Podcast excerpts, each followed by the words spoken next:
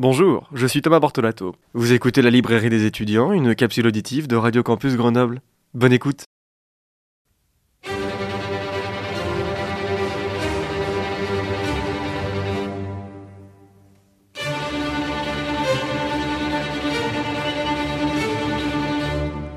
Eh bien bonjour, bonjour à toutes et à tous. Je suis très heureux de vous retrouver aujourd'hui pour cette toute nouvelle chronique de la librairie des étudiants. Connaissez-vous le moyen de vaincre la mort? Aujourd'hui encore, à l'approche de la fête d'Halloween, je n'ai pas pu résister à l'envie de vous parler à nouveau d'un roman de Stephen King. Je laisse les grands classiques de côté, car certains ont déjà été adaptés en film, ou bien avec d'autres histoires de Stephen King sans, même les avoir lues, nous en avons déjà une vague idée car un ami ou un proche nous en a parlé. Alors sortons ensemble des sentiers battus, et cela sans mauvais jeu de mots pour notre roman du jour, dans le roman Cimetière que vous pouvez retrouver aux éditions Le Livre de Poche depuis septembre 2003 dans toutes nos belles librairies indépendantes. Chers amis lecteurs et lectrices, sortez vos marque-pages d'épouvante, nous partons aujourd'hui dans un cimetière bien inquiétant. Le jeune médecin Louis Creed vient de quitter Chicago avec Rachel, sa femme, et Hailey et Gage, ses deux enfants. Ils emménagent à Ludlow, un petit village dans le Maine. Dès le premier soir, leur nouveau voisin, un certain Jude Crandall, âgé de plus de 70 ans, vient leur souhaiter la bienvenue. La femme de Jude, Norma, souffre de polyarthrite qui la laisse rester chez elle. Ici, c'est le calme absolu. Les seules nuisances que l'on peut rencontrer sont celles d'une route à quelques centaines de mètres où passent de grands camions de transport.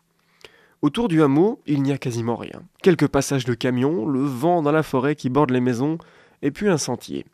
D'après les dires de Jude Crandall, ce sentier mène à un cimetière hors du commun qui existe depuis de nombreuses années, si bien que l'on ne sait pas quand est-ce qu'il a été créé. Dans ce cimetière lugubre, les enfants, comme certains adultes, viennent enterrer leurs animaux de compagnie une fois leur vie finie. Ce lieu sombre et assez isolé deviendra rapidement toutes les attentions de Louis. Le roman va commencer à basculer et à s'assombrir lorsque Louis prend son poste d'infirmier sur le campus universitaire d'Honoro. Un jour, Victor Pasco est amené par ses amis à l'infirmerie.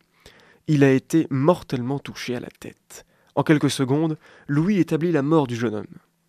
Alors que les autres infirmiers s'affairent pour appeler une ambulance, le jeune Victor se redresse un instant et commence à parler. Malgré la mort, il va mettre en garde Louis contre ses excursions dans ce cimetière aux animaux, et comme si tout ceci était une hallucination parfaite, Victor Pasco s'effondre, tel un vrai mort. Le choc est immense pour l'infirmier, surtout pour un premier jour de service, mais il n'en parlera pas à sa femme en rentrant le soir. Au lendemain de ce terrible choc, Louis va se réveiller les jambes couvertes de boue et d'épines de pin, avec également l'inquiétude de savoir ce qu'il a pu faire la nuit passée. Une fois seul chez lui, il va prendre le chemin du cimetière des animaux et constater avec effroi qu'il est venu jusqu'ici dans son sommeil. Entre les ombres de la forêt ou de sa maison, Louis commence à croire que le corps décomposé du jeune étudiant Victor Pasco le suit à la trace. Cette paranoïa va s'amplifier lorsqu'il va se retrouver seul dans sa maison, Rachel et ses enfants étant partis voir les parents de sa femme. Un soir, Jude vient retrouver Louis chez lui pour lui annoncer que le chat de la famille, Church, est mort sur la route voisine. Pensant d'abord à sa fille Ellie et au chagrin qu'elle aura lorsqu'il devra lui dire que le chat est mort, Louis est emmené par Jude au-delà du cimetière des animaux pour trouver un dernier lieu de repos au chat. En s'enfonçant par-delà le cimetière des animaux, la forêt est encore plus profonde, plus sombre, plus menaçante et regorgeant de mystères. Au cœur de la nuit et de nulle part, Louis enterre le chat avant de rentrer chez lui.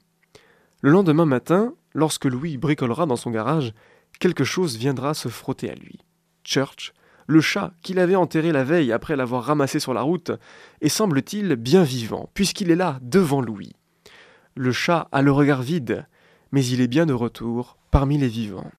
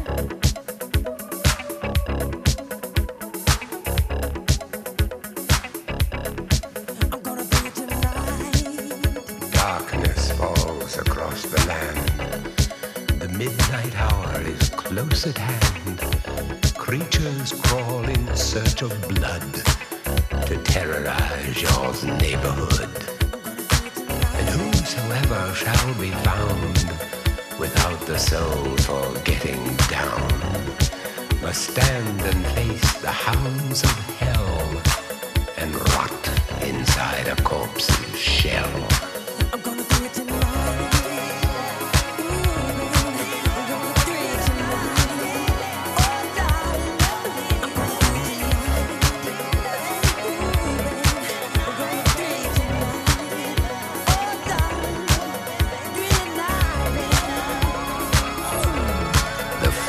Stenches in the air, the funk of 40,000 years, and grisly ghouls from every tomb are closing in to seal your doom.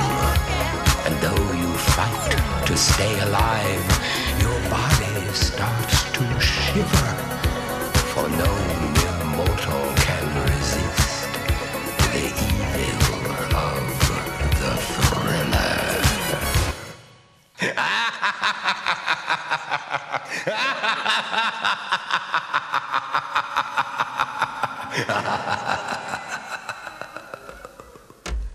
Et nous sommes de retour dans les studios de Radio Campus Grenoble 90.8 au micro de la librairie des étudiants. Je suis absolument convaincu que vous avez reconnu notre interlude musical du jour, la chanson, que dis-je même, le tube, thriller de Michael Jackson, dont l'album éponyme va fêter le mois prochain, à cette même période, ses 41 ans de sortie dans les bacs. Revenons à présent à la littérature et à un des livres du maître de l'horreur et du suspense, Stephen King. Cette année, mon choix s'est porté sur le roman Cimetière, paru en septembre 2003, que vous pouvez retrouver dans toutes nos belles librairies indépendantes, aux éditions Le Livre de Poche. Notre roman du jour, Cimetière, est par bien des aspects un des bijoux littéraires de Stephen King. Est-il pour autant aussi terrifiant que d'autres livres, comme ça ou encore Shining? Je ne pense pas. Vous connaissez aussi bien que moi les ressorts des écrits de Stephen King, la psychose, la mort brutale, le suspense terrible et même parfois la surprise. Nous retrouvons presque tous ces éléments dans Cimetière, mais je pense que nous nous rapprochons plus d'un roman noir que d'un roman d'horreur à proprement parler, comme on a pu être qualifié d'autres ouvrages. Découpé en trois parties, le roman nous fait progresser vers l'enfer véritable et cette fascination croissante pour ce cimetière des animaux, et donc in fine pour la mort. Cet endroit mystique trouve la source de son pouvoir dans les vieilles légendes amérindiennes. Le personnage de Jude, aussi vieux et confus soit-il parfois, nous révèle le temps de chapitres dispersés tout du long du roman l'histoire de ce cimetière. Cet endroit repose sur des anciennes terres amérindiennes spoliées par les premiers colons britanniques.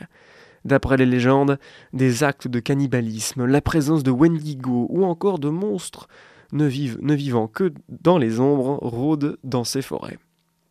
Toutes ces histoires légendaires vont emporter Louis dans sa paranoïa la plus profonde. Dès lors qu'il a vu le cimetière des animaux, quelque chose en lui s'est éveillé.